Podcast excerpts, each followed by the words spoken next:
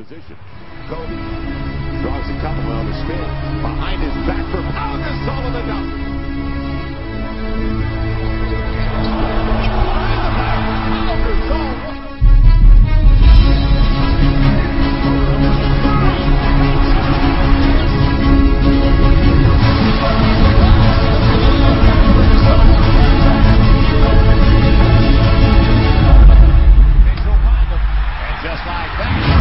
Buenas noches y bienvenidos un martes más a Basket Time. Hoy es el duodécimo programa y de ahora en adelante, desde las 9 y cuarto hasta las 10 y media, 75 minutos de buen baloncesto aquí en Onda Joven Radio, repasando todo lo que ha sucedido y va a suceder en el baloncesto en los próximos en los próximos días. Vamos a saludar ya a los integrantes que nos van a acompañar esta noche aquí en Basket Time en el duodécimo programa.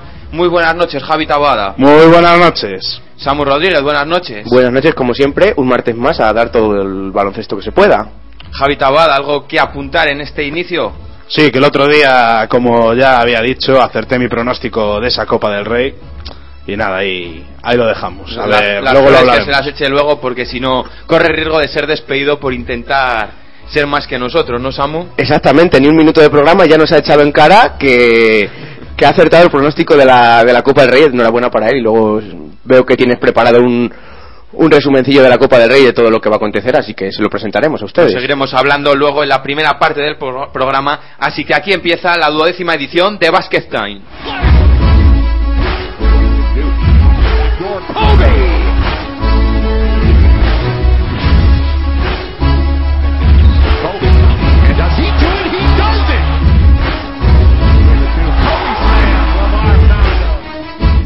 Bueno, vamos Samu con el resumen de contenidos de esta edición de Basket Time. Como siempre, comenzaremos con la Liga ACB, Liga Andesa y esa jornada 17, Ecuador de la temporada. Pasaremos, como siempre, con el MVP, el quinteto titular, las curiosidades y hablaremos de los equipos de la Copa del Rey que se han clasificado para esta edición. Continuaremos, como siempre, con el Blanco de Rueda y ese partido que perdió en Fuenlabrada frente al equipo de Porfi Fisac. Iremos con la Adeco Oro y los equipos castellano-leones, esos tres equipos en esa representación en la segunda categoría del baloncesto nacional, la Liga Femenina. Daremos un saltito por Europa para hablar de las tres competiciones europeas que se están disputando esta semana. Cruzaremos el charco, como siempre, con la NBA y especial, especial atención para Margasol, que ha sido denominado jugador de la semana. Continuaremos con nuestros oyentes con el Supermanager. Hablaremos un poquito del Mundial de Baloncesto que se va a presentar este jueves. Y para finalizar, la agenda del básquet de la semana. Les recordamos que nos pueden escuchar en Valladolid en el 93.7 de la FM, también en ondajovenradio.es a través del móvil móvil.ondajovenradio.es y seguirnos a través de las redes sociales Facebook, Twitter, y Twitter, además de seguirnos en nuestra página web www.baskettime.ondajovenradio.es. Comenzamos.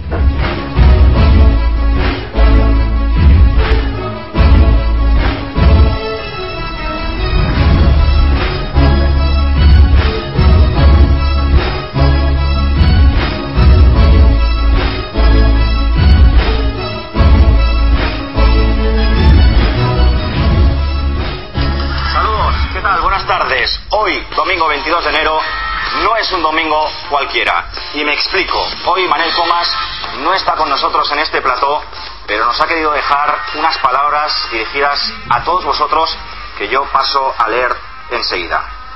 Queridos amigos, durante un tiempo no podré acompañaros en nuestras retransmisiones, puesto que tengo que jugar el partido más importante de mi vida.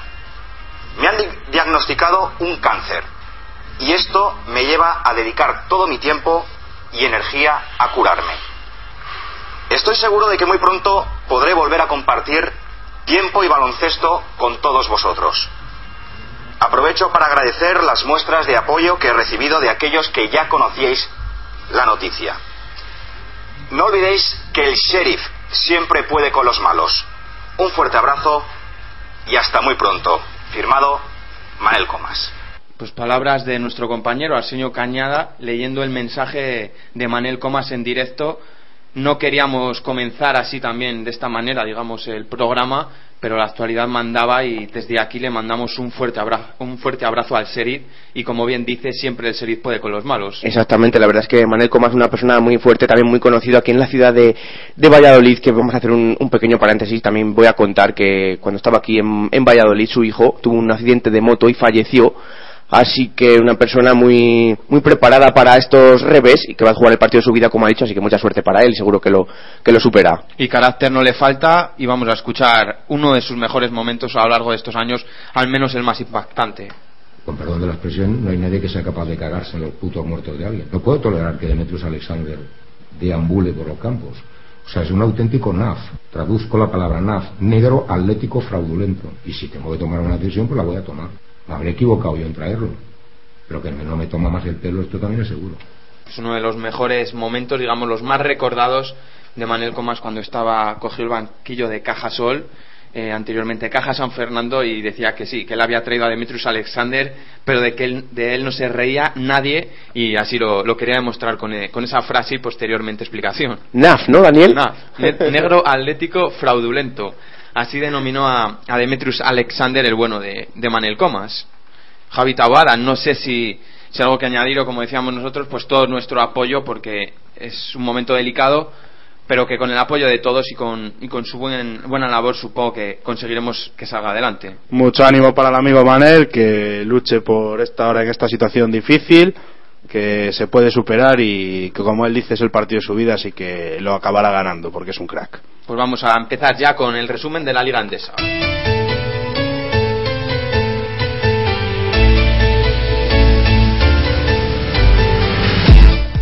Pues jornada 17 de la Liga Endesa, la última de la primera vuelta y la que iba a dar lugar a los ocho equipos que iban a jugar la Copa del Rey en el próximo mes de febrero en Barcelona. Dejó los siguientes resultados: Manresa 86, Unicaja 68. Asigna Manresa necesitaba un milagro para entrar en la Copa y cumplió con su objetivo ganando por 18 al poderoso Unicaja. Duelman Downs y Aselin fueron los mejores jugadores del cuadro local.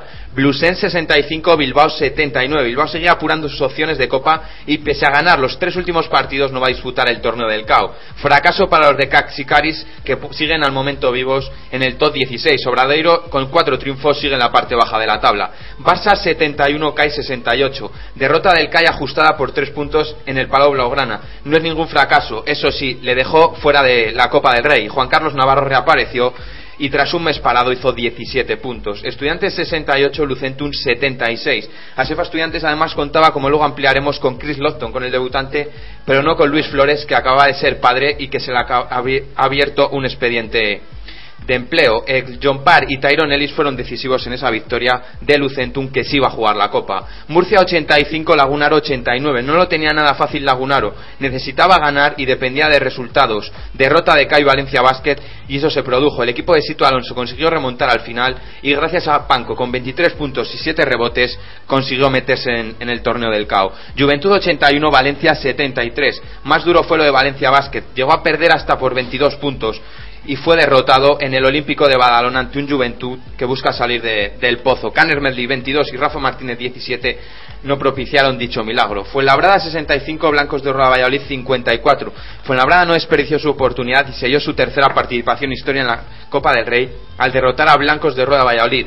Desde el inicio con un parcial de 16-1 y la lesión de Dumas lastraron a los de Casimiro que no pudieron hacer nada para parar a los de Porfibisac que se meten con una gran actuación en la Copa del Rey. Cajasol 75, Gran Canaria 70. El Cajasol derrotó a Gran Canaria 2014 en un partido en el que apenas habían juego los puestos de la clasificación. Cajasol ya jugaba la Copa salvo una catástrofe mientras que Gran Canaria no, no se jugaba nada, nada más que una victoria que le permita salir un poco más del, del, pozo. Y el partido de la jornada, Real Madrid 84, Caja Laboral 73.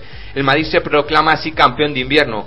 Y es que tuvo un inconveniente al principio del partido como fue la lesión de Nicola Mirotis, pero salieron al rescate dos españoles, Felipe Reyes 18 puntos y Carlos Suárez con 17. Los de Pablo Lasso acaban la primera vuelta con 14 victorias y 3 derrotas y un diferencial de 185 mejor que el de Barcelona Rigal. Además, el equipo blanco abre dos victorias con el equipo con el equipo con, con, el equipo que le precede y con Caja Laboral y Unicaja que sí que han conformado ese, ese, esos dos equipos junto a Barcelona y Madrid que van a ser cabezas de serie en la en la Copa del Rey de, de Barcelona. Y Javi Taboada ha habido un MVP esta jornada de, de la Liga Andesa. En esta décimo séptima jornada, el MVP que se lo lleva Dor Fischer de Grescap Bilbao Basket, 23 puntos, 10 de 11 10 puntos, 10 canastas de 11 anotadas en tiros de 2, 3 de 3 en la línea personal, 11 rebotes, 2 recuperaciones y 2 faltas recibidas para un 38 de valoración. Y también seguimos comentando el mejor quinteto de la Liga Andesa en esta jornada 17 con la calificación que lo hace la ACB.com, liderazgo Carlos Cabezas Cay Zaragoza, eficacia Dior Fischer Gescrat Vizcaya, actitud Saúl Blanco Baloncesto fue labrada, entrega Felipe Reyes Real Madrid, generosidad Pedro Par, Lucentum Alicante, como decíamos, se han clasificado ocho equipos, ahora lo ampliaremos más a fondo, Madrid, Barça, Unicaja, Caja Laboral, Lucentum, Banca Cívica, Baloncesto fue labrada y Lagunaro. Ellos jugarán la Copa, el resto de equipos tendrán que seguir peleando en una segunda vuelta que comenzará el fin de semana y el descenso sigue una semana más ocupado por tres equipos. Blancos de Roda Valladolid, que es colista, UCAM Murcia y Blusens Monbus. Vamos rápidamente con pequeños apuntes y entramos a valorar lo que va a ser esa, esa Copa del Rey que se va a jugar en, en Barcelona. Como decíamos, Nicola Mirotic va a estar alrededor de 10 días de baja por ese esguince que sufrió en el partido frente a Caja Laboral.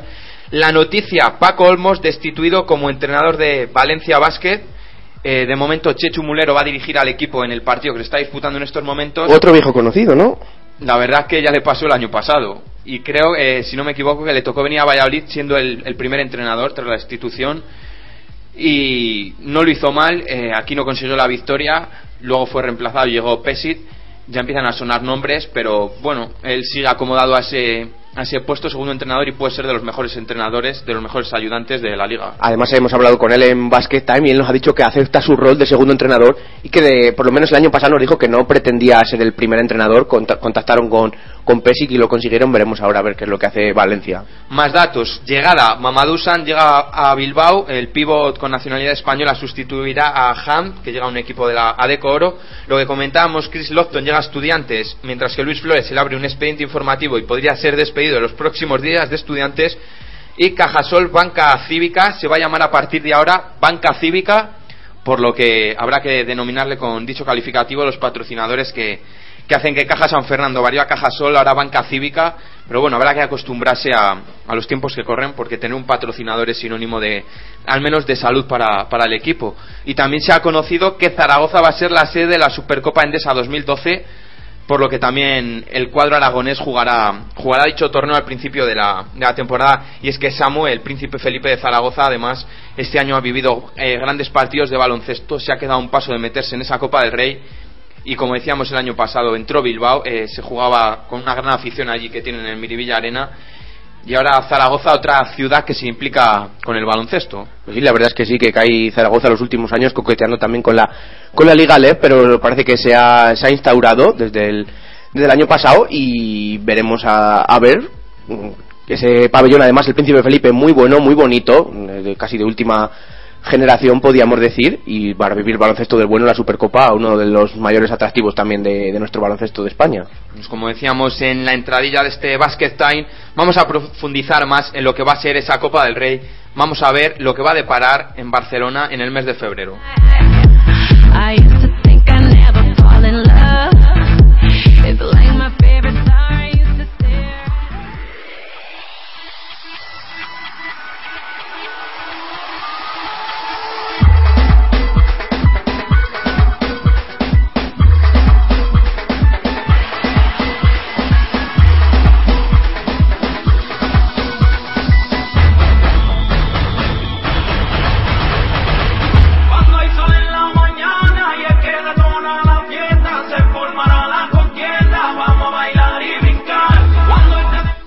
Acertada poner esta música que nos va a acompañar hasta la edición de la 76 edición de la Copa del Río en Barcelona que desde hoy hasta todos los Basket Time vamos a avanzar a fondo, vamos a tratar todo lo que va a suceder, curiosidades, protagonistas y esperemos que sea el agrado de los oyentes. A ti, Samu, por lo menos esta canción sí que te gusta. Sí, la verdad es que sí que me gusta. Hasta que salga el sol tiene ritmillo. Además, ahora que por aquí, por Valladolid, no vemos mucho el sol entre la niebla y, la lluvia y todo eso, pues nada, apelamos al astro. Pues vamos a ver qué equipos se clasificaron. Vamos antes a escuchar un pequeño audio. Creo que le sonará familiar a todos.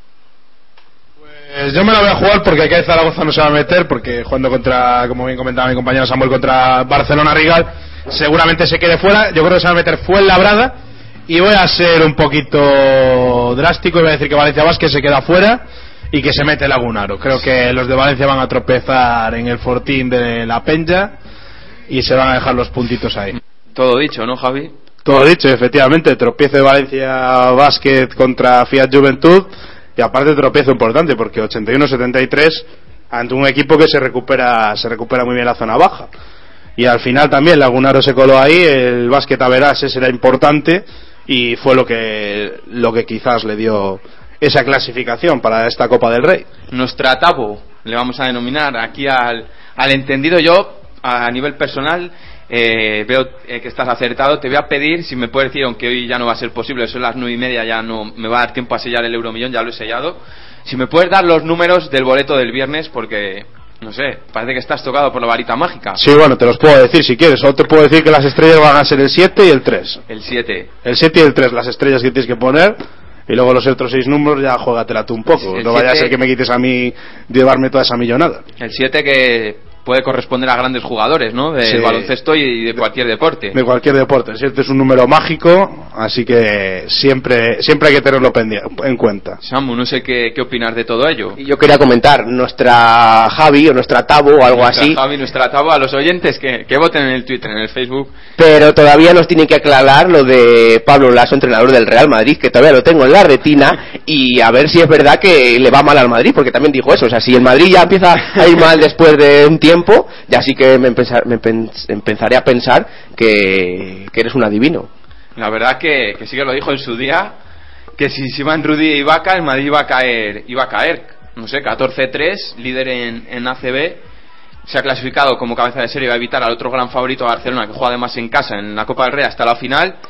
En Euroliga, en el grupo más difícil, en la primera fase se metió y luego ampliaremos. El otro día consiguió una victoria en Euroliga en la que también cabalga con buen ritmo. No sé qué vas a aportar ahí. Eh, yo solo digo, se marchó Rudy, se marchó Ibaka y el Madrid perdió el primer partido. Ahí dejo eso. Ahora llegó Kylie Singler a reforzar el equipo, se recupera Velikovic. A ver qué pasa, pero yo sigo diciendo que no confío mucho en Pablo Lasso y en sus posibilidades. Hablabas antes del 7, que puede ser la estrella. Sí, La estrella de. Lagunaro, ¿viste el 7? Una de las estrellas, Andy Panko. Pues puede ser una de las estrellas de esta edición de la Copa del Rey. Veamos a ver qué nos depara, pero bueno, yo creo que no tienen muchas opciones porque, como bien has dicho, tanto Real Madrid como Barcelona son los favoritos, están encuadrados, eh, no se verían las caras hasta una hipotética final y salvo sorpresa mayúscula que puedan dar Unicaja o Caja Laboral, yo creo que veremos una final entre Madrid y Barcelona en el Palau Sant Jordi, con el público a favor de los Blaugranas y, y a ver qué nos depara, pero bueno, ahí dejamos eso y, esperemos que, sea una Copa del Rey muy emocionante en la que se puedan ver muy buenos partidos. Pues hablábamos de Lagunaro y Lagunaro que ha hecho algo, podríamos decir, inédito, eh, utópico eh, a lo largo de, de esta liga endesa. Luego ampliaremos más, pero vamos a escuchar primero eh, lo que ha sido esta temporada para Lagunaro. El verano comenzaba con un cambio de rumbo. El hasta ese momento entrenador Pablo Lasso dejaba el equipo rumbo al banquillo del Madrid. Llegaba un trabajador como la copa de un pino, Sito Alonso, pero la piedra clave de este nuevo proyecto iba a ser Sergi Vidal. espero que sea un, gran año para todos. Prometo, vamos, dar, dar el máximo del 100% en cada momento, en cada partido y, y, bueno, intentar crecer juntos y, y llevar este proyecto pues, bueno, más arriba todavía de lo que está. La fortuna no le sonrió en el inicio, lesiones de jugadores como la de Corolet y solo dos victorias en los primeros 10 partidos de Liga Andesa. Pero en la jornada 11, en el duelo ante Juventud en el Olímpico de Badalona, iba a ser un punto de inflexión. y urgentemente eh, yo creo que es un poco nuestro carácter. Es decir, el carácter de un equipo eh, se demuestra en los momentos regulares, en los malos, ¿eh? y cuando tiene adversidades. El carácter o ser feliz o tener una situación de ánimo a un compañero cuando ganas es lo más sencillo que ocurre a cada persona en la vida. Entonces nosotros sí que estamos trabajando eso, que podamos tener adversidades, pero que tengamos un poder total mental para poder recuperarnos. A partir de ahí, las cosas iban a cambiar.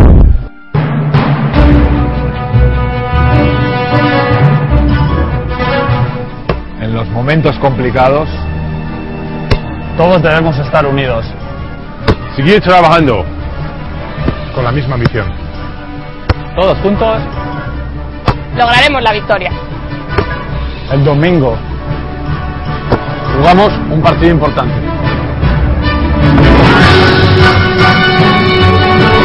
¿Qué esperamos?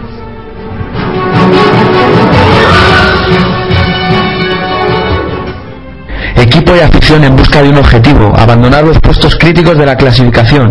Juventud, Fuenlabrada, Gran Canaria, Cajasol y Bilbao. Cinco rivales, cinco triunfos seguidos le colocaban 7-8 antes de recibir a Barcelona. Ojalá pudiéramos romper muchas de cinco victorias seguidas. Eh, lo, que, lo que es muy importante es no, no creer que somos lo que no somos. Es decir, si ya tenemos la normalidad en nuestra cabeza de que tiene que venir el Barcelona y ganamos, entonces estamos perdiendo el tiempo aquí. ¿eh?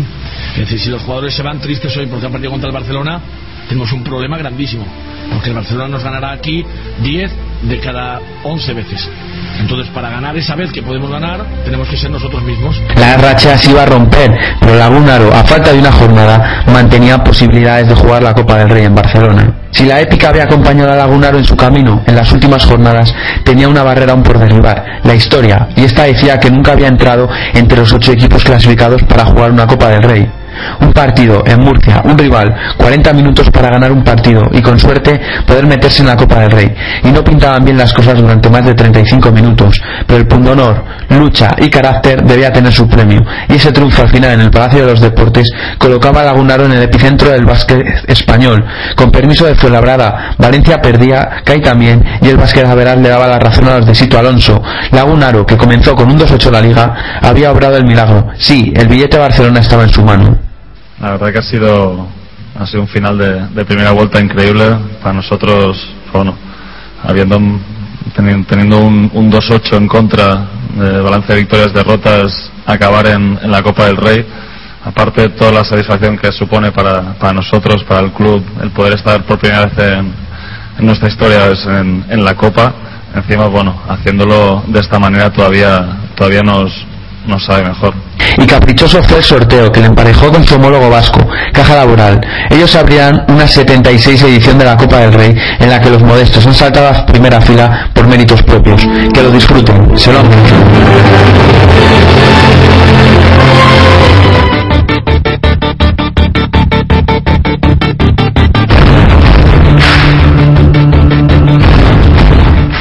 convertido a Lagunaro en el gran protagonista en esta edición de Basket Time y para mí, aunque se han metido más modestos, es el gran protagonista de la Copa porque nunca la había jugado. La forma en la que se ha metido iba perdiendo a falta de cuatro minutos en Murcia por cinco puntos, remontó un 2-8 y se ha metido con todo merecimiento en esa 76 edición de la Copa. Me ha gustado mucho tu reportaje porque haces una trayectoria perfecta y se puede ver, yo creo, que, que como Lagunaro ha ido creciendo poco a poco a medida que tanto su entrenador, Sito Alonso, que en su primera temporada ha ido cogiendo los conceptos y aplicándoselos a, a otros jugadores nuevos también que han llegado a Lagunaro este año, como pueden ser Papa Macarios, eh, Neto, Vidal o el propio Peter Loran, que se lesionó, Andrew West.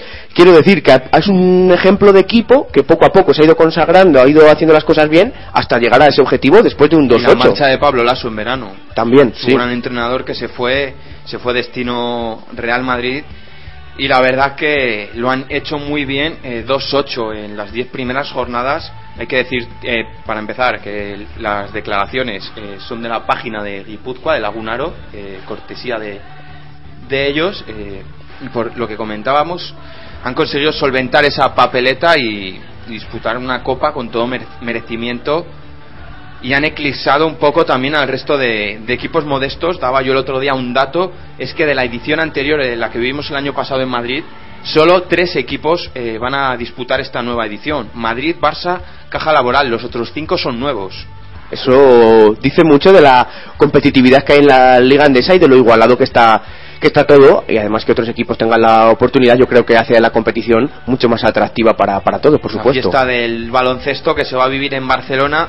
Y Samu, eh, hubo ayer sorteo, eh, comentamos los cruces y en los- las próximas ediciones de Basket Time haremos un análisis exhaustivo, dividiremos por los, los dos lados del cuadro e iremos analizando todo lo que puede suceder, los jugadores clave, equipos participaciones y demás historias que puedan deparar en esa Copa del Rey en Barcelona. Exactamente, si no recuerdo mal, quedan tres basket time hasta que comience la Copa, ¿no? Sí. Y vamos a ir analizándolo. Y entre medias nuestro cumpleaños. Exactamente. Hoy que estamos, digamos, de celebración porque es el Día del, del Periodista, San Francisco de Sales, celebración por, por decir algo, porque yo he llegado a leer hasta mensajes esta mañana de que como sigamos así, siga así la profesión, lo mismo el año que viene, eh, San Francisco de Sales tiene que cumplir el, el aniversario el solo, porque no queden periodistas casi sin trabajo. Es una pena la situación que tenemos, pero bueno, mientras podamos vamos a seguir contándoles todo el baloncesto que hay, como siempre.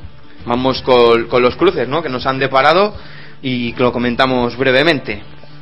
Tres derbis, ¿no? Tres derbis regionales, se podría llamar así. ¿Las bolitas amañadas o, o no? Mm, Es que no se sabe, yo no... A mí me daba el resquemor ayer, según lo estaba viendo, de decir, parece que está preparado para que justo se crucen eh, y, y atraigan a más gente, ¿sabes? Como quiero decirte, que haya derbis de, por cercanía y puedan conseguir más público, no lo sé. Sí, Es todo, todo es posible. A mí la verdad es que esto de los sorteos, la verdad es que nunca me ha dado muy, muy buena espina, sobre todo en otros deportes, pero bueno, esperemos que, que lo hayan hecho con... Va a ser una fiesta del baloncesto igual, así que habrá que, que disfrutar de ella. Te cuento un segundín, Real Madrid fue en la Prada por arriba del cuadro y Unicaja Banca Cívica también, esos dos son dos derbis, derbi madrileño y derbi andaluz y por la parte baja del cuadro Fútbol Club Barcelona Lucentum Alicante es el único derbi que no que no hay porque esto que un equipo es catalán y el otro es valenciano y Caja Laboral Lagunaro Die- del 16 al 19 en Barcelona, si no me equivoco, el día 16 juegan Caja Laboral Lagunario y Barça Lucentum y el viernes jugarían Unicaja Banca Cívica y Real Madrid Baloncesto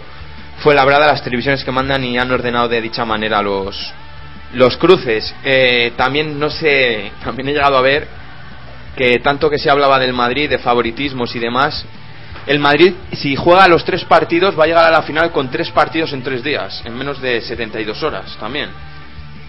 Puede ser un, un hándicap para el conjunto de, de Pablo Lasso, si bien es cierto que, llega a esa final, una teórica final frente al Fútbol Club Barcelona como, como pasó el año pasado, parece que son los dos equipos más, más importantes, los que mejor están.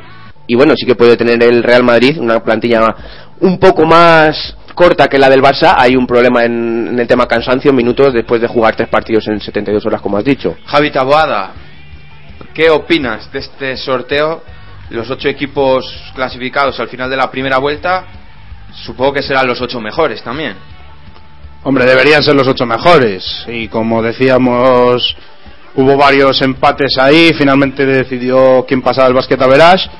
Pero para mí son los, los ocho equipos que merecen estar en esta competición y que lucharán por, por ella. Y como decíais, lo de los tres partidos, pues bueno, puede ser un problema, puede ser también algo difícil de, de superar para los eh, jugadores, pero también el Barcelona, Rigal y el resto de equipos tienen solo un día de descanso entre medias. Bueno, un día de descanso da para mucho, pero tampoco es mucho más. Es una competición que se juega en cuatro días, recordamos, y que por lo tanto es a lo que hay que aclimatarse. Si tienes la mala suerte que te toca jugar tres días seguidos, pues te toca jugar tres días seguidos. Pero al igual que el Real Madrid van a estar baloncesto fue labrado, Unicaja o incluso Cajasol si llegara a una hipotética final. Para mí, como ya dije anteriormente, favoritos Madrid y Barcelona. Sorpresas que puedan producirse la de Caja Laboral o la de Unicaja.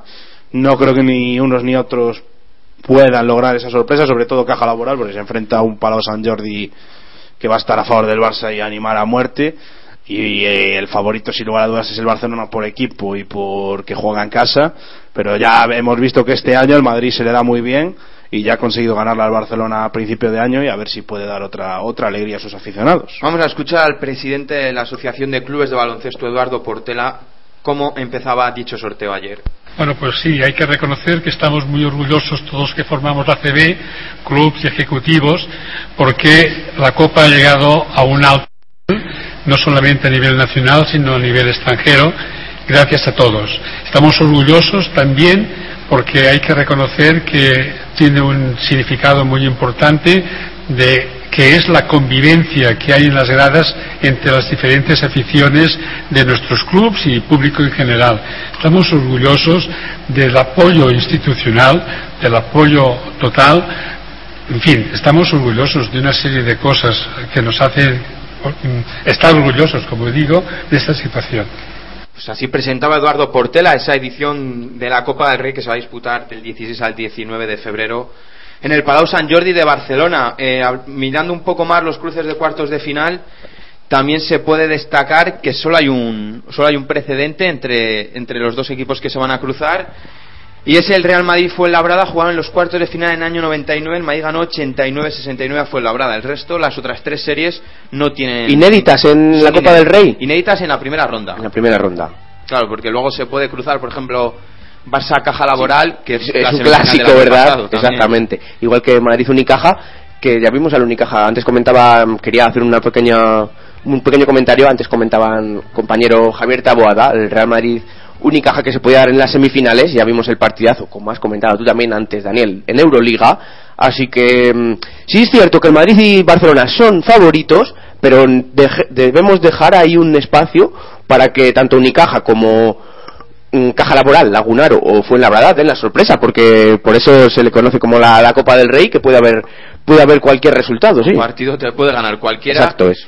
Y yo también confío en que haya sorpresas porque eso dará, dará buena salud a esta Copa del Rey de, que no hay equipos intocables y que cualquiera puede encauzar tres buenos días de baloncesto en caso de, de otro cuatro porque tenga el viernes de descanso y pueda llevarse una Copa del Rey. Paralelamente a esta competición se va a disputar también la minicopa en la que se pueden ver a los mejores jugadores en su categoría y que pueden ser el futuro de, de la selección española y de sus y de sus clubes una competición también muy bonita esta minicopa. Y Samu ya cerramos si quieres aquí la Copa del Rey. Ya la semana que viene empezaremos a analizar un poco más los cruces jugadores clave y escucharemos a los protagonistas. Sí, por supuesto, la semana que viene les traeremos extensamente este análisis de la Copa del Rey 2012, que recordemos que el año pasado se la llevó el Fútbol Club Barcelona y este año querrán los otros siete equipos ser el campeón. vamos a hablar ya vamos a conocer lo que ha sido de sí este fin de semana para Blancos de Rueda Valladolid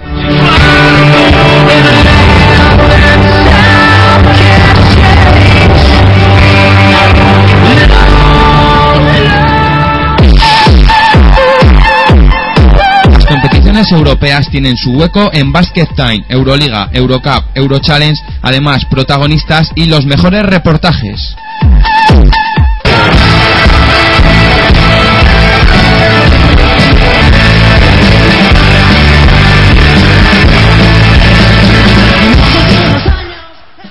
Tiempo de blancos de Rueda Valladolid en Basket Time Samu y no hemos cerrado, no han cerrado los de Casimiro la primera vuelta con una noticia positiva. Exactamente, el Blancos de Rueda que visi- visitaba el domingo el pabellón Fernando Martín de Fuenlabrada se enfrentaba al baloncesto Fue- Fuenlabrada de Porfi Fisac y perdió 65-54 de 11 puntos. El conjunto de, de Casimiro que cayó que además tiene una pésima noticia la lesión de su base titular el base francés Steph Dumas que va a estar entre dos meses y medio y tres meses de, de baja por la por una rotura en el tendón cuadripital, cuadripital de su, de su pierna, así que el Club Baloncesto Valladolid que va a tener que buscar a otro vaso, se las va a tener que, que ingeniar sin uno de sus jugadores franquicia. El partido que comenzaba dominado por Baloncesto fue en Labrada y nada más comenzar el partido, un tiro de, de Steph Dumas de dos que cayó, cayó mal y fue cuando se, cuando se rompió a partir de ahí el conjunto de, de blancos de rueda que, que iba perdiendo de ventajas mm, de 10 puntos, 8, pero la verdad es que no, no conseguía acercarse al conjunto de Porfisas que se estaba jugando la Copa del Rey y con esta victoria así lo consiguió después del partido. Mm, Fue labrada lo, lo celebró todos los jugadores y Porfisas que por segundo año consecutivo mete al, al equipo en el que entrena en esa Copa del Rey. El mejor de, mm, de Fuenlabrada fue Saúl Blanco con 23 de valoración, 18 puntos, 3 rebotes, 4 asistencias y el mejor para el Blancos de Rueda Valladolid podemos decir un Eduardo Hernández Seca con 12 puntos y 6 rebotes, también 16 puntos Diego García saliendo desde el banquillo. Intentó la, la reacción en el tercer cuarto pero no, no pudo ser. Una de derrotas más Daniel y el Blancos de Rueda Valladolid que continúa último. Pero si bien es cierto que tiene cuatro derrotas igual que Murcia, igual que, que Obradoiro. De la mano irán hasta la última jornada.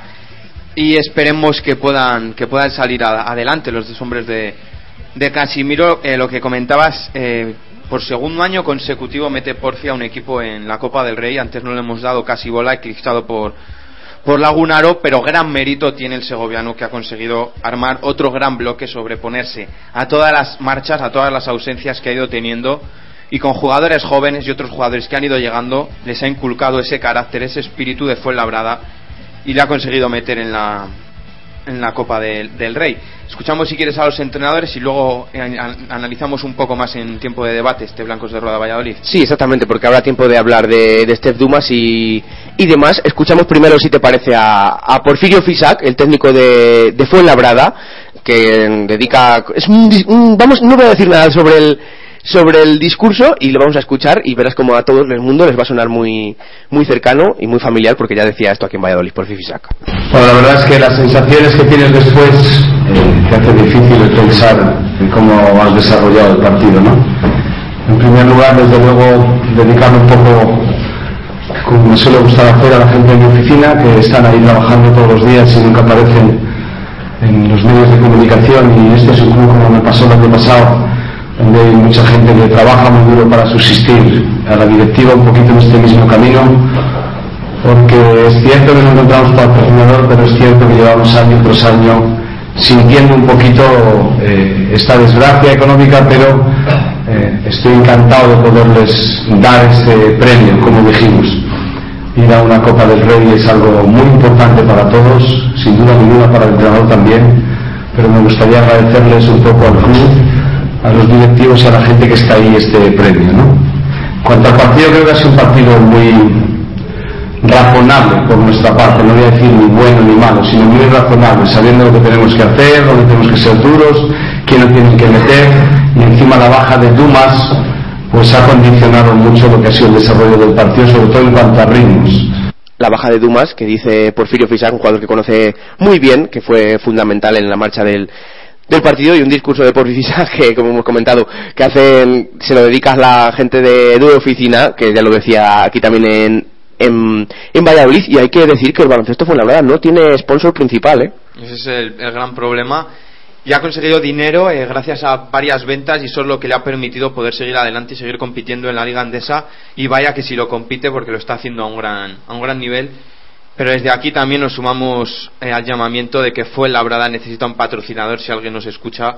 Pues oye, primero si nos quieren ceder a nosotros amigablemente una parte.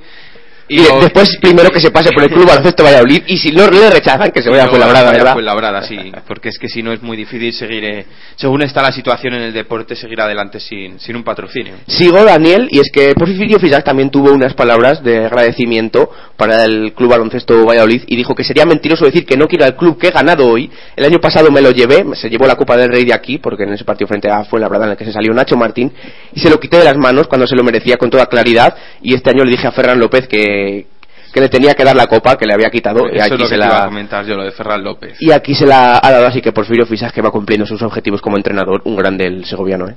Un grande y, y todavía que sigue vivo, luego lo comentará Javi Taboada en competición europea. Se sobrepone a todo y está sacando adelante un equipo, eh, digamos, bajo mínimos con, con todas las dificultades que va teniendo. un gran mister sin lugar a dudas Porfirio Fisac, uno de los entrenadores que más me gustan de esta liga endesa, no como Pablo Lasso, que como ya habíamos comentado anteriormente, tengo mis no, es discrepancias. no es de tu agrado, Pablo Lasso. No es mucho de mi agrado, no es mucho de mi agrado. A ver si algún día lo podemos tener aquí y comentamos él y yo un par de cosillas que tengo ya pendientes que no me quedan muy claras. Pero bueno, no, Porfirio es un entrenador muy válido, es un- una persona que, que ha trabajado mucho, que ha luchado mucho tanto en Valladolid como ahora está haciendo en Fuenlabrada. Recordemos que el año pasado en Valladolid hizo algo histórico como meter al equipo en, en esa Copa del Rey y este año con Fuenlabrada recordamos que se le ha marchado a John que hablaremos de después en NBA y, y parece que pese a todas las bajas ha luchado, sigue peleando el equipo y se ha vuelto a meter otra vez en, en competición de Copa del Rey. Exactamente, vamos a escuchar también a, a Luis Casimiro hablando de la valoración de, del partido. La verdad es que no estaba muy disgustado el técnico manchego, pese a, pese a perder, dice que había, que había luchado después de a pasar de todos los problemas que han tenido. Lo escuchamos. Bueno, antes de nada, felicitar a la Baloncesto Fuenlabrada por su clasificación a la Copa del Rey. De lo cual pues, me alegro que, que disfrutar de, esos momentos en, por, este- por estos. ¿no? Más sincera felicitación para los baloncesto Fuenlabrada y todos los que integran este, este club. Partido difícil, que por momentos, eh, cuando el equipo estaba muy enchufado, hemos sido capaces de no irnos del partido. Eh, con todos los eh, problemas que hemos tenido de lesión de estructuras, de improvisar con alguna acción de base, y Ricardo que encima venía, Uri venía de una semana de no entrenar porque ha estado con proceso febril. Eh, por tanto, dentro de todas nuestras eh, dificultades, pero el equipo ha trabajado duro sin irse del partido y a falta de cuatro minutos estábamos haciendo abajo. Creo que nos tenemos que quedar con esas eh, eh, sensaciones de haber podido llegar a competir en la victoria y no hemos ido hasta el final del partido lo mismo, contra un equipo repetido estábamos a favor donde al final ya sabedores de, del logro pues eh, jugar con mucha más confianza y con, con algunos tiros librados lo peor del, del partido, la lesión de Stefan Dumas en el tendón cuadricipital, que le va a tener entre dos meses y medio y tres de, de baja. Veremos a ver si Blanco de Rueda hace algún movimiento. Debería. De- da de baja a Steph Dumas o se estaba escuchando, mira, viendo la página de la, de la CB esta tarde mientras preparábamos el programa, veíamos que, que decían que Jordan Zamora, el, el jugador, está preparado para cubrir esa posición, si no Ricardo Uriz, algo hay que hacer. Es que es lo que comentaban, también han, com- han comentado otros compañeros de medios de comunicación aquí en Valladolid que Udrit tiene una cláusula por la que se le puede cortar en el primer mes. Eso también posibilitaría que Jordan Zamora fuera el, digamos, el escolta. Eh, podría ser hasta titular porque Diego García está jugando desde el banquillo y está aportando más. Y llegaría un, un base. Es que la verdad que hay muchos jugadores, eh, las arcas económicas no están muy bien y toca una reacción, porque es que si no reaccionas y asumes un riesgo, digamos que acierten ya de una vez, porque es que los fichajes que están haciendo a lo largo de la temporada están sonando eh, más a catástrofe que a acierto, y como no reaccionen, el equipo tiene un, billete ya directo a, la Liga Deco. Eso sí, el año que viene Time seguiría teniendo su dosis de protagonismo. Por supuesto, por supuesto. La verdad que, mm, que Blanco de Rueda y esos fichajes que ha hecho últimamente Samu Udri, la recuperación también de Sonseca y de, y de Borchar, el otro día en el partido del Fernando Martín, el mejor fue Hernández Sonseca, parece que, que le, le está costando. Y hay que decir también que solo jugó nueve minutos Hervé Touré, que no consiguió ningún punto, tan solo un rebote. Le preguntaban a Casimiro por el, por el jugador y decía que es que tiene que estar mucho más metido en el trabajo de equipo, sacrificio. La verdad es que eso no, sí que no puede pasar, que algún jugador de los importantes, de lo de la rotación, falle, porque con la corta que es la plantilla del Valladolid, con las lesiones y con todo lo que está pasando, creo que todos tienen que dar todos. Y no se pueden permitir el lujo de que, mm, de que ningún jugador, y ni mucho menos Touré, con uno de los mejores contratos, haga un, haga un partido así. Tiene, tiene que ser de los que marquen la diferencia, creo yo.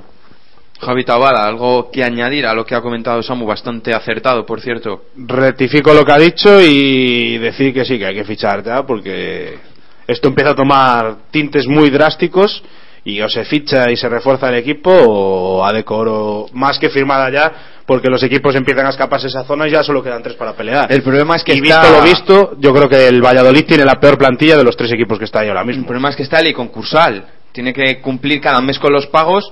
No puede salirse de, de ello. Es muy estricto porque si se sale y no cumple un mes, entra en liquidación. Y si un club es insolvente entra en liquidación, es su exigencia, su, en su desaparición.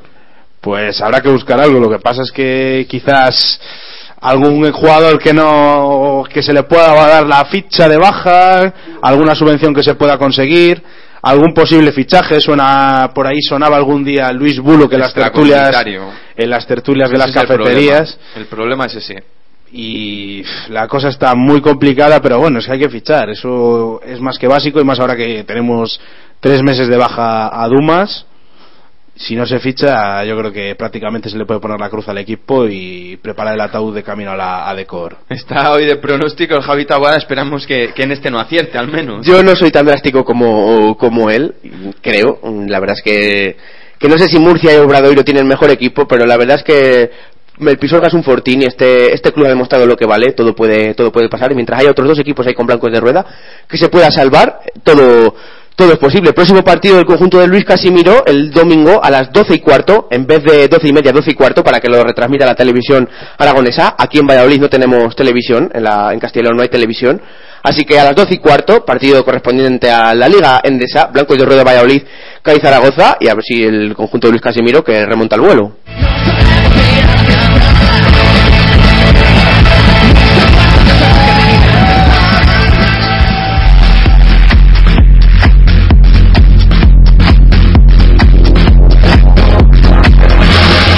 Actualidad del baloncesto vallisoletano. Liga Endesa, Adeco Oro, Liga Femenina, Euroliga, Eurocup, NBA, reportajes, entrevistas, todos los martes de 9 y media a 10 y media, Basket Time, en Onda Joven Radio.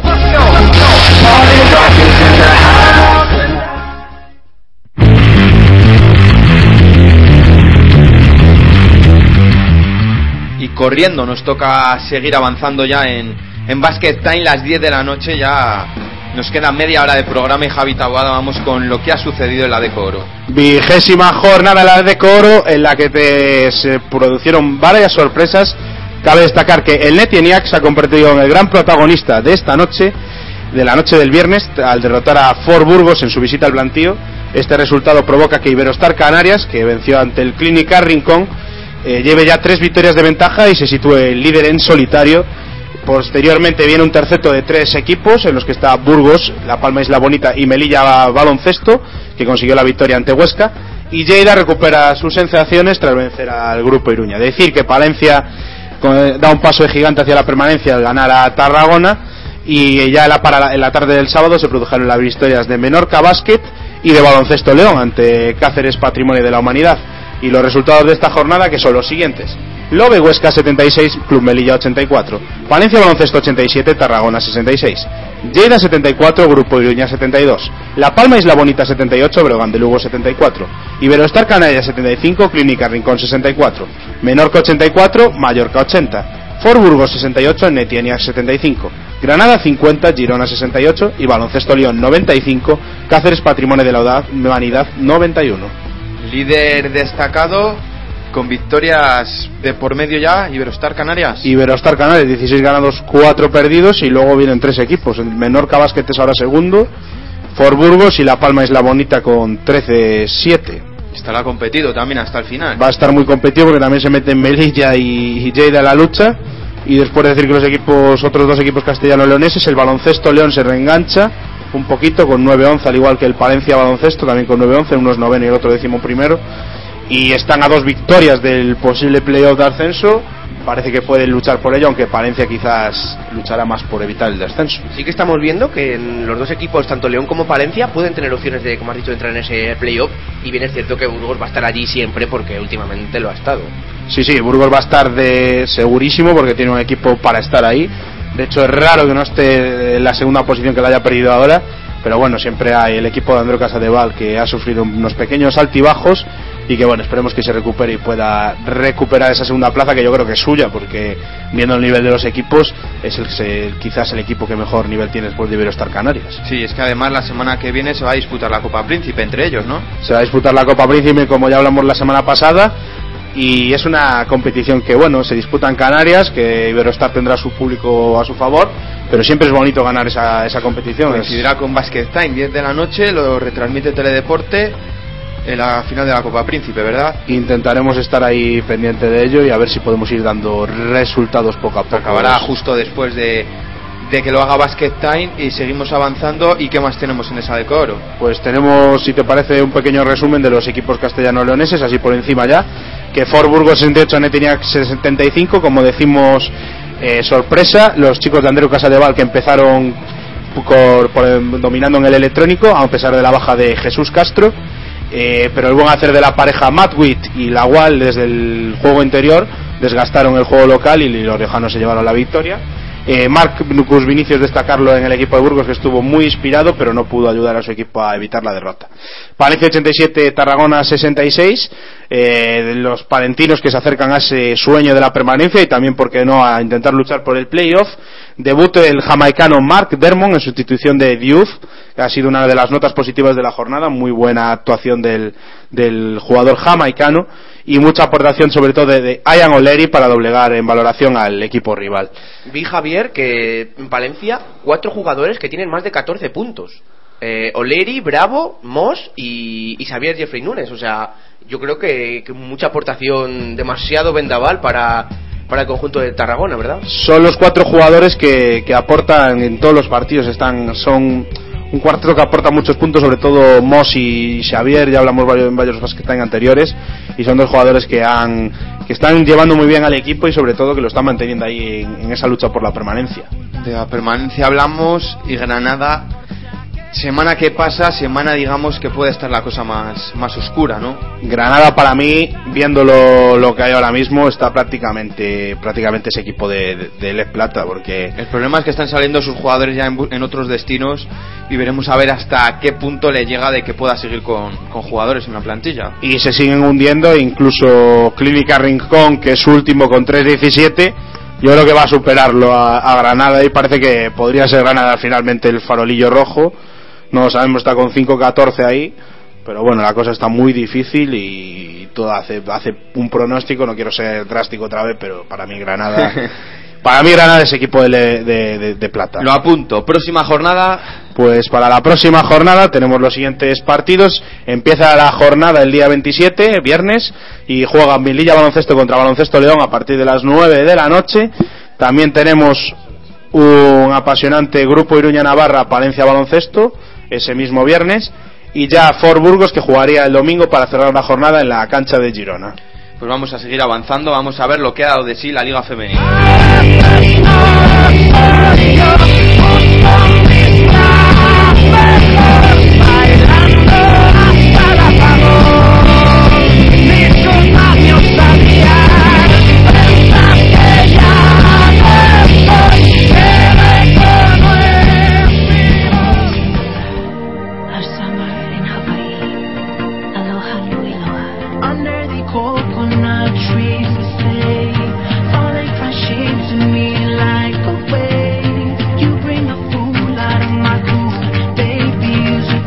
Tiempo de baloncesto femenino aquí en Basket Time y nos va a tocar abrir con una noticia negativa como fue la lesión de Alba Torrens que va a estar seis meses de baja por una rotura del ligamento cruzado de su rodilla derecha en un partido de la semana pasada, el pasado jueves, eh, de su equipo de Galatasaray que, contra el Lotos Gdynia y tras la resonancia se ha confirmado esa rotura del ligamento cruzado de la rodilla. Una Alba Torres que dejaba este año Salamanca en busca de una nueva aventura en Turquía en el Galatasaray y que se ha visto acortada en apenas digamos en el ecuador de la temporada ahora que estaba disfrutando de los mejores momentos y no va a poder competir más se pierde todo lo que queda de, temporada y ya hasta el año que viene porque en verano tampoco tampoco van a tener cita. Sí, seis meses la jugadora se ha lesionado por el ligamento cruzado de, de la rodilla y la verdad que, que una pérdida importante también para la para las selecciones españolas que esta, esta este año 2012 tenemos Juegos Olímpicos veremos a ver si pero no están clasificados ese es el problema pues entonces entonces va a tener descanso para afrontar con garantías el año que viene la Entonces, y, y a la noche, después, cuando, cuando acabe el programa, porque ahora no me da tiempo a buscarlo, desde el Twitter de, de Basket Time subiremos la- las imágenes de la lesión y el vídeo, que es espectacular cómo se, cómo se rompe. Ahora, cuando, cuando ampliemos un poco más en competiciones europeas ya te- lo, lo enlazas, porque es que es una imagen uf, que hace daño a la vista solo, solo de verla. Vamos a hablar también del resto de baloncesto femenino y la jornada 15 de la Liga Femenina dejó los siguientes resultados. Rivas 79, Soler 89, Cádiz 58, Girona 79, Ros Casares 84, Tintos de Toro 57, Celta Baloncesto 60, Congresos de Ibiza 66, Obenasa 55, Manfilter 59, Perfumería 70, Caja- Canarias 53, Ondarribia 75, Jopisa 68. El Ross se consiguió ganar 84-57 a Tintos de Toro al conjunto zamorano, una derrota ante el líder dura en la Fuente de San Luis que deja un poco tocado en los puestos bajos de la clasificación a los, al equipo zamorano. Perfumería 70, Caja Canarias 53. Buena victoria de las de Lucas Mondelo, gracias a la buena labor de Isa Sánchez que estuvo acertada desde el perímetro. Una buena salida y una reunión en el tercer periodo dieron a Perfumerías un gran triunfo. Ondarribia 75, Jopisa 68. Era uno de los duelos clave en la parte baja de la tabla y Jopisa no pudo hacer nada frente al conjunto vasco que con este triunfo le empata en la tabla. La clasificación que deja a Ross con 15 victorias en 15 partidos, segundo es Perfumerías con 13 victorias, 2 derrotas, tercero es Manfilter con 11 victorias, 4 derrotas y Rivas y Girona tienen 10 victorias y 5 derrotas. Por abajo hay un equipo destacado en el último puesto, Ibiza con 2 victorias y Glow con 4 están Obenasa, Tintos, Celta, Ondarribia y Jopisa. Próxima jornada, el viernes 27, Jopisa Perfumerías y el sábado Ondarribia Rivas, Gran Canaria Obenasa, Manfilter, Celta, Ibiza Ross, Tintos de Toro, Cadila Seu y Girona Soler Bondía. Hay que hablar también de la competición europea que dejó esa lesión de Alba Torrens y también hay que comentar el resto de los equipos eh, españoles que, que jugaron Ross 68, Burgues 61, sigue primero Ross, Perfumería 75, Nadeza 63, sigue en segundas la de Lucas Mondelo y cuarta Rivas tras ganar al Frisco Breno 52-81 esta semana. Mañana juega el Ross contra el Ekaterimburgo y el Rivas Ecópolis hará lo mismo contra el Wisla Campat de José Ignacio Hernández, que es el seleccionador nacional. El Eurocup Gran Canaria se ha metido en cuartos de final al ganar a Besiktas, Besiktas perdón, 61-78 y en los cuartos jugará entre otro equipo turco, el Botas Sport el próximo día 2. Hasta aquí llega toda la liga femenina y vamos a seguir avanzando. Vamos a ver lo que ha sucedido en las competiciones europeas.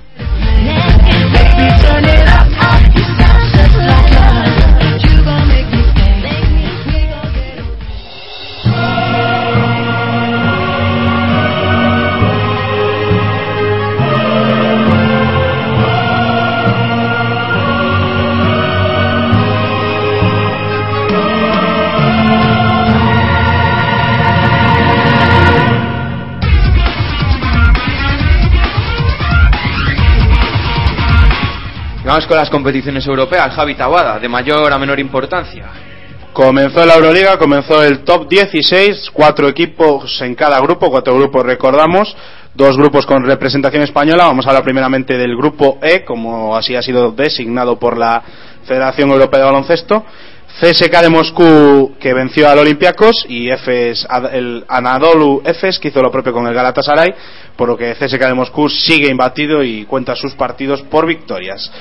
En el grupo F, en el que está el Real Madrid, recordamos aquí también está Unicaja y Grescap Vizcaya, el Montepaschi Siena 81, Grescap Vizcaya 67 y Unicaja 80, Real Madrid 81 el Montepaschi que lidera el grupo ahora mismo, seguido de Real Madrid, tercero es Unicaja y cuarto Gresca Vizcaya.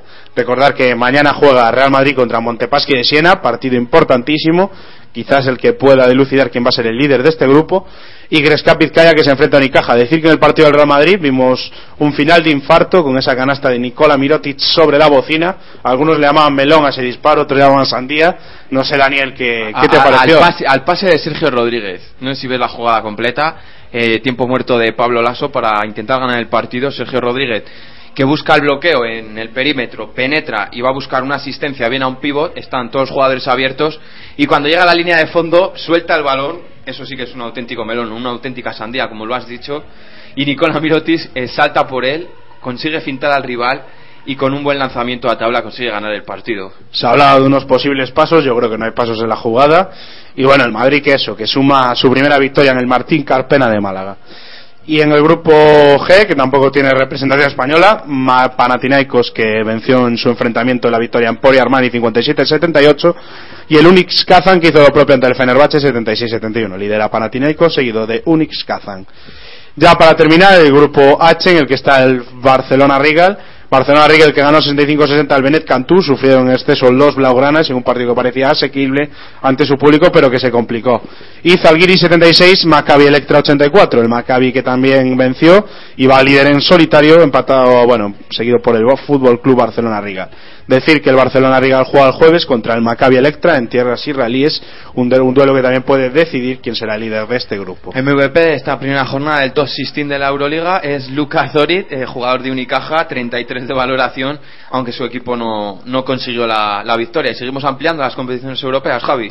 Pues el Eurocup, que está jugando ahora mismo Valencia Basket contra el Riga y todavía no tenemos noticias de ese, de ese encuentro. El Valencia Basket que ganó la semana pasada, al igual que lo hizo fue Labrada en la Euro Challenge, consiguió un gran triunfo y en estos momentos también está jugando en el Fernando Martín frente al Besiktas, en el que hay grandes jugadores, Pozmet Sabonsu, eh, viejo conocido de ACB, y está Adam Morrison. Eh, para mí era uno de los jugadores que podía tener un poco de futuro en la NBA, estuvo en Los Ángeles Lakers y parece que Javi Tawada le tocó porque a partir de ahí ya su carrera, aunque es joven todavía, parece que va en declive. Bueno, Van de Clive está jugando en el conjunto del Besiktas y bueno, ahí sigue cobrando, ¿no? Cobrando, que es, eh, yo creo que ya es lo más importante ahora mismo para él, igual. Le has truncado la carrera a Adam Morrison, Daniel. Yo no, creo que Javi Tawada puede No, haber no, sido- yo no voy a hacer pronósticos, esta vez nos trataba no aparece. No- Nos va a tener que contar un día la historia de Pablo Lasso, la historia del Fuenlabrada, de Lagunaro, todas las historias. El día que, el día que hagamos el especial de fin de fin de, fin de mes. Si quieres de fin de mes, lo no, de hacemos fin de mes no, de fin de, de fin de temporada haré un especial sobre Pablo Lasso. No te preocupes que, que vendrá cargadito de, de ilusiones como vinieron los Reyes Magos. Algo más que añadir. las Nada más que añadir, europeas? decir que fue la hora de besitas, eso, se juegan el liderato del grupo en la noche de hoy, se está jugando y nada más ya que decir. Pues toda la suerte a los equipos españoles en la competición europea.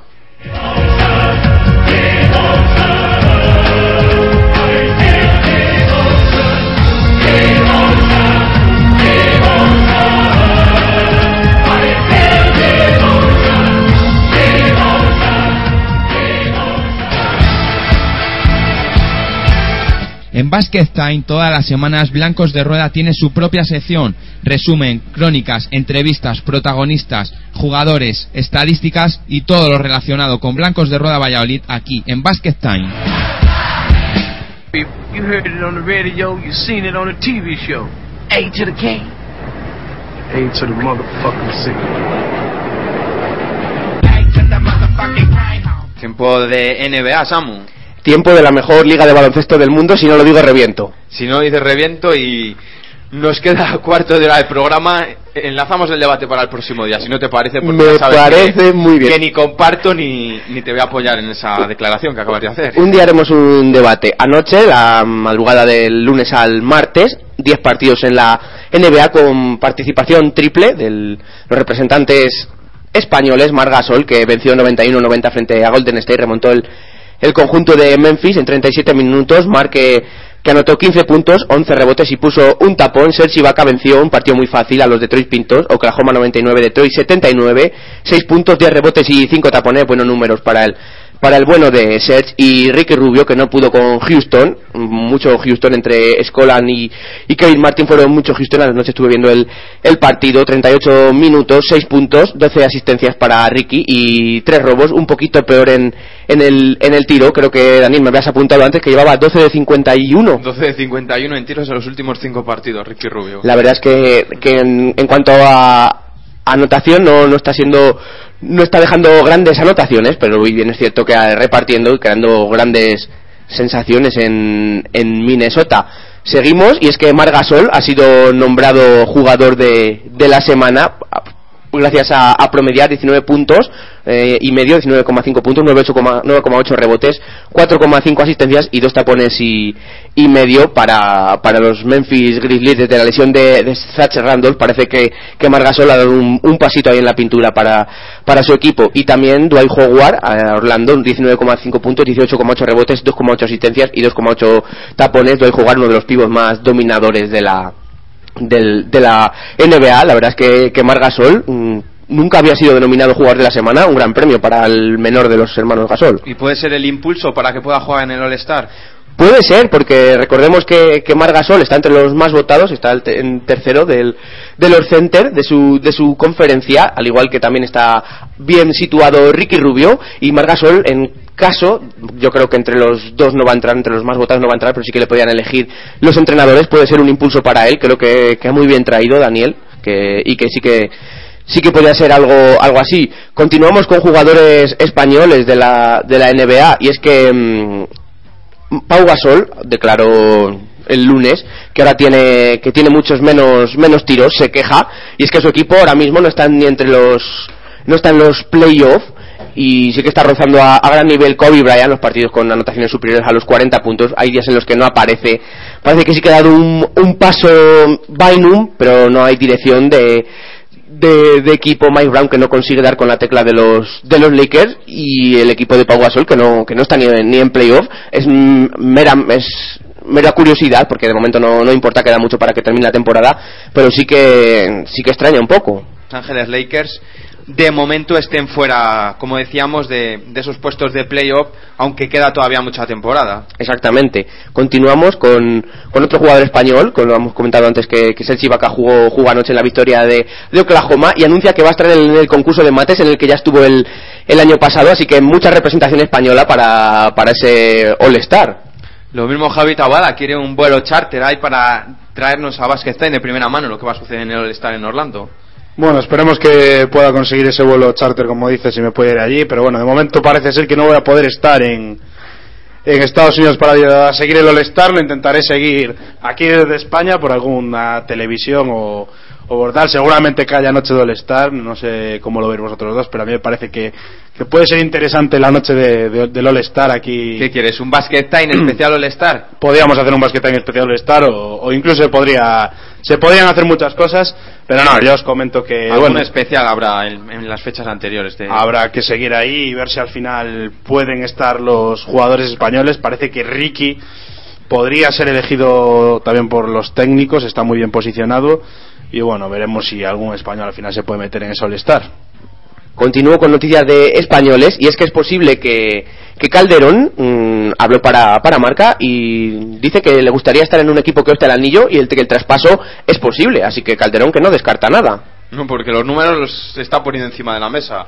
Ya Sí. solo es que le llegue una oportunidad ser uno de los mejores equipos. Exactamente. Ayer comparé las estadísticas de Ricky Rubio y de y de José Manuel Calderón y prácticamente tienen la misma los mismos números esta esta temporada los dos bases españoles gozando a gran nivel y por eso también están en esas votaciones del, del All-Star. En la semana del el 31 de enero se, cerrará la tercera oleada de, votos y ya se confirmará los 10 jugadores titulares para ese All-Star. En la próxima edición de Basket Time. Entonces, si coinciden los horarios, ese desfase horario que hay, pues lo sabremos. Exactamente. Una, un último detalle, Daniel, que te cuento rápidamente que se nos echa el tiempo encima y es que los Spurs van a retirar el, el dorsal de Bruce Bowen, van a subir a lo más alto el número 12 de este mítico jugador y que Chicago continúa siendo el mejor equipo de la temporada, lo fue Oklahoma, pero Chicago que ya ha recuperado a Derrick Rose 16-3, el mejor balance en la conferencia oeste y para la conferencia oeste, Oklahoma con, con 14-3. La ¿Algo- semana que ¿Algo más que comentar? Mm, cinco partidos para esta madrugada y ya lo dejamos con doble representación española. Toronto juega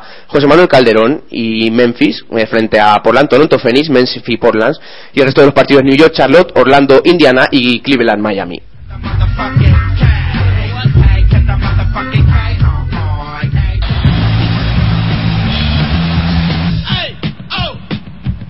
No me he olvidado de ti, Javi, ¿eh? No sé si te ha pillado por sorpresa, pero creo que debes algo a los oyentes. Debo algo, me dijiste el otro día que buscara datos sobre Gustavo ¿Has hecho Ayón. los deberes? He hecho los deberes y además muy bien, ¿eh? Orgullosos estarán en clase de, del gran alumno. y también sobre Dalino Galinari. Hablar primero de Gustavo Ayón, ha jugado tres partidos desde la última edición de Basket Time, jugó 13 minutos contra Memphis, 2 contra Houston y 3 contra Dallas, y solo ha conseguido anotar en el partido contra Memphis que anotó 2 puntos. Lleva una media esta temporada de 3,2 puntos, 2,4 rebotes, 0,9 asistencias y un 5,6% de efectividad. Por lo tanto, el anterior jugador de Fuenlabrada que está siendo un poquito flojito todavía en este inicio de, de NBA. Y Danilo Galinari, que está teniendo unos números impresionantes. Jugó también tres encuentros desde el último Basket Time. Tres puntos anotó ante Filadelfia en 33 minutos, ante Washington 21 puntos en 35 minutos y ante New York Knicks, que anotó 37 puntos en 51 minutos. Promedio 17,4 por cien- puntos por partido, 5,2 rebotes, 2,8 asistencias y un 19,1 de efectividad. Creo que se te olvidaba uno, Juan Charlotte Bozcas, que precisamente también venía de, de Fuenlabrada, como era Bismarck Villombo, ¿no? Sí, Villombo, Villombo también. Ahora, pero- ahora ampliaremos los datos y no de Bismarck Villombo, que tampoco es que esté gozando de muchos minutos. Y otro jugador que estuvo en ACB en principio de temporada, Cristian Eyenga Samu, que va a dejar la Liga de Desarrollo y va a jugar al menos esta semana con los Cleveland Cavaliers. Está entre el equipo asociado y la primera plantilla de Cleveland Cavaliers. Veremos a ver si consigue gozar de algún minuto. Pues sí, otro jugador que, que dio el salto a la, a la NBA. No le pongas en ese compromiso a, a Javier Taboada que nos lo traiga para la, La para la semana semana que que viene. Más, por el tiempo que por él, ¿eh? Que lo tenía que haber traído. Pero bueno, estamos en exámenes, se lo vamos a perdonar. Le perdonamos porque nos quedan eso, seis minutillos para llegar a las diez y media de la noche y poner el broche de oro a esta edición de, de Basket Time. Así que vamos avanzando porque todavía nos quedan muchas cosas por contar.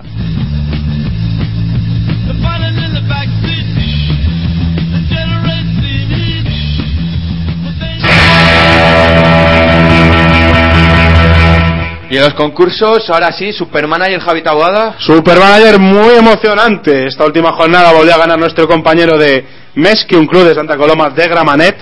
Quedó segundo el colega Vallecano y tercero Asier Bailongo. Nacios para sobrevivir fue cuarto y sigue la, la de Black Clay del Aguas de Sousa Sourense y de, y de Basket Time. Y en la general, la clasificación general, se aprieta muchísimo las cosas. Sigue líder Nacidos para Sobrevivir de Fernando Sancho con 2.787 puntos, pero con 2.738 ya está el señor de Vallecas.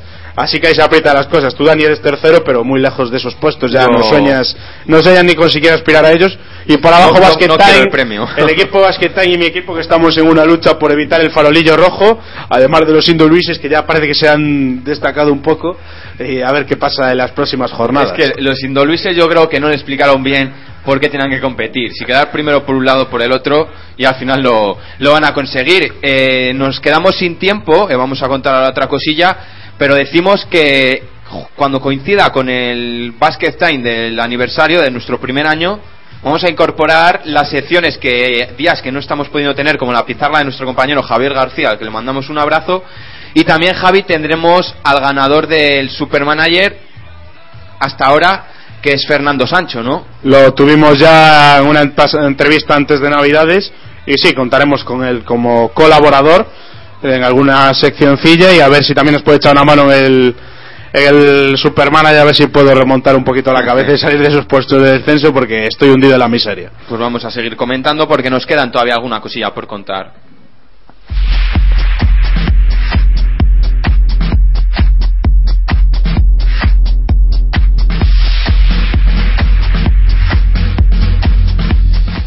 Y también vamos a comentar el Mundial, el Mundial de 2014. Dirán algunos, anda que no queda todavía. Pero es que se va a presentar eh, el próximo jueves, este jueves a las 7 de la tarde en el Palacio de Comunicaciones de Madrid, en una gala que van a estar los máximos dirigentes de todas las federaciones de, de baloncesto. También se presentará la imagen corporativa, el logotipo del Mundial. Y se presentarán las seis sedes: Madrid, Barcelona, Bilbao, Sevilla, Las Palmas de Gran Canaria y Granada. Estará el presidente José Luis Sáez, fue el primer entrevistado en Basket Time. Y si vosotros queréis, intentamos tenerle también en el aniversario y que nos cuente un poco más cómo va a ser esto del Mundial 2014. Claro que sí, no hay mejor persona que el presidente de la Federación Española de Baloncesto para que nos cuente eh, acerca del Mundial de 2014, así que yo creo que Daniel que es un gran reto para nosotros. Pues esperemos que tengamos a José Luis Saez. Será dentro de dos ediciones de Basket Time cuando celebremos nuestro primer aniversario. Vamos a ir rápidamente con la agenda porque nos estamos quedando sin tiempo.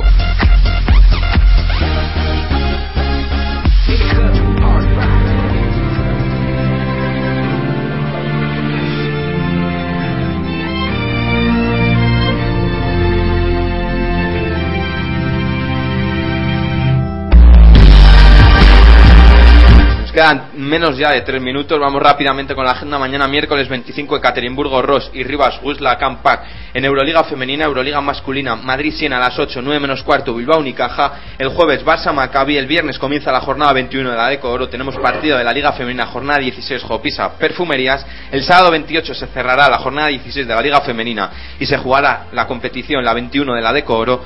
Empieza la jornada 18 de la ACB que se cerrará el domingo, será la primera de la segunda vuelta y aquí la semana que viene, dentro de siete días, en Basket Time tendrá su sitio. De nuevo nos estamos quedando ya sin tiempo, nos quedan apenas dos minutos, así que vamos a aprovechar para despedir esta duodécima edición.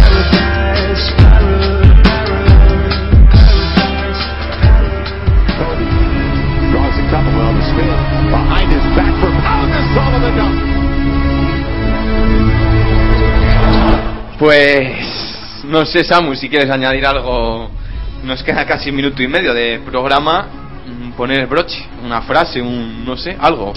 Lo que has comentado tú antes, mm, en 2012 llevamos dos programas, la verdad es que nos hubiera gustado que, que fuesen un poquito mejor en cuanto a, a entrevistados eh, se refiere, en cuanto a protagonistas, pero la verdad es que, que si les contamos cómo hacemos los programas no se lo iban a, a creer ustedes y creo que bueno que tenemos mucho Estamos en mérito concursal encima también. Exacto, que tiene mucho mérito lo que hacemos, tanto tú como Javier Taboada como, como servidor, y que les prometemos para las siguientes semanas muchísima emoción. Creo que están estos programas gozan a un buen nivel de baloncesto, pero sí es cierto que no nos podemos permitir el lujo de tener a tantos entrevistados. No, la verdad que no, nos quedamos también sin tiempo, eh, tenemos muchas secciones y todas las semanas no podemos meterlas todas porque si no el jefe nos va a estrangular, que nos pasamos casi todas las semanas del tiempo que tenemos estipulado, una hora y cuarto de baloncesto que todas las semanas es más de una hora y cuarto. Pero bueno, lo que decías, eh, volveremos con más ganas en siete días y esperemos que los oyentes no, nos entiendan y sigan fieles a nuestra cita, Javi Tabada. Eh, ahí estaremos dentro de siete días otra vez y yo prometo que en siete días quizás haya, haya, haya una sorpresilla y tengamos aquí un entrevistado. ¿eh? Pues muchas gracias, Javi Tabada, por haber estado aquí hoy. Muchas gracias a vosotros, un placer como siempre compartir este espacio con vosotros dos amigos. Muchas gracias y lo ha dicho todo. Samu Rodríguez, nos vemos ya en siete días. Exactamente, que sigan con Onda Joven, que ahora hay Onda NBA, más baloncesto, y después que sigan también con, conectados con el baloncesto, con la NBA, con todo, con la ACB, todo el mundo de la canasta, Daniel, ya sabes tú. Les hablo Dani Martín, volvemos en siete días a la misma hora aquí en Onda Joven Radio. Nos vamos, adiós.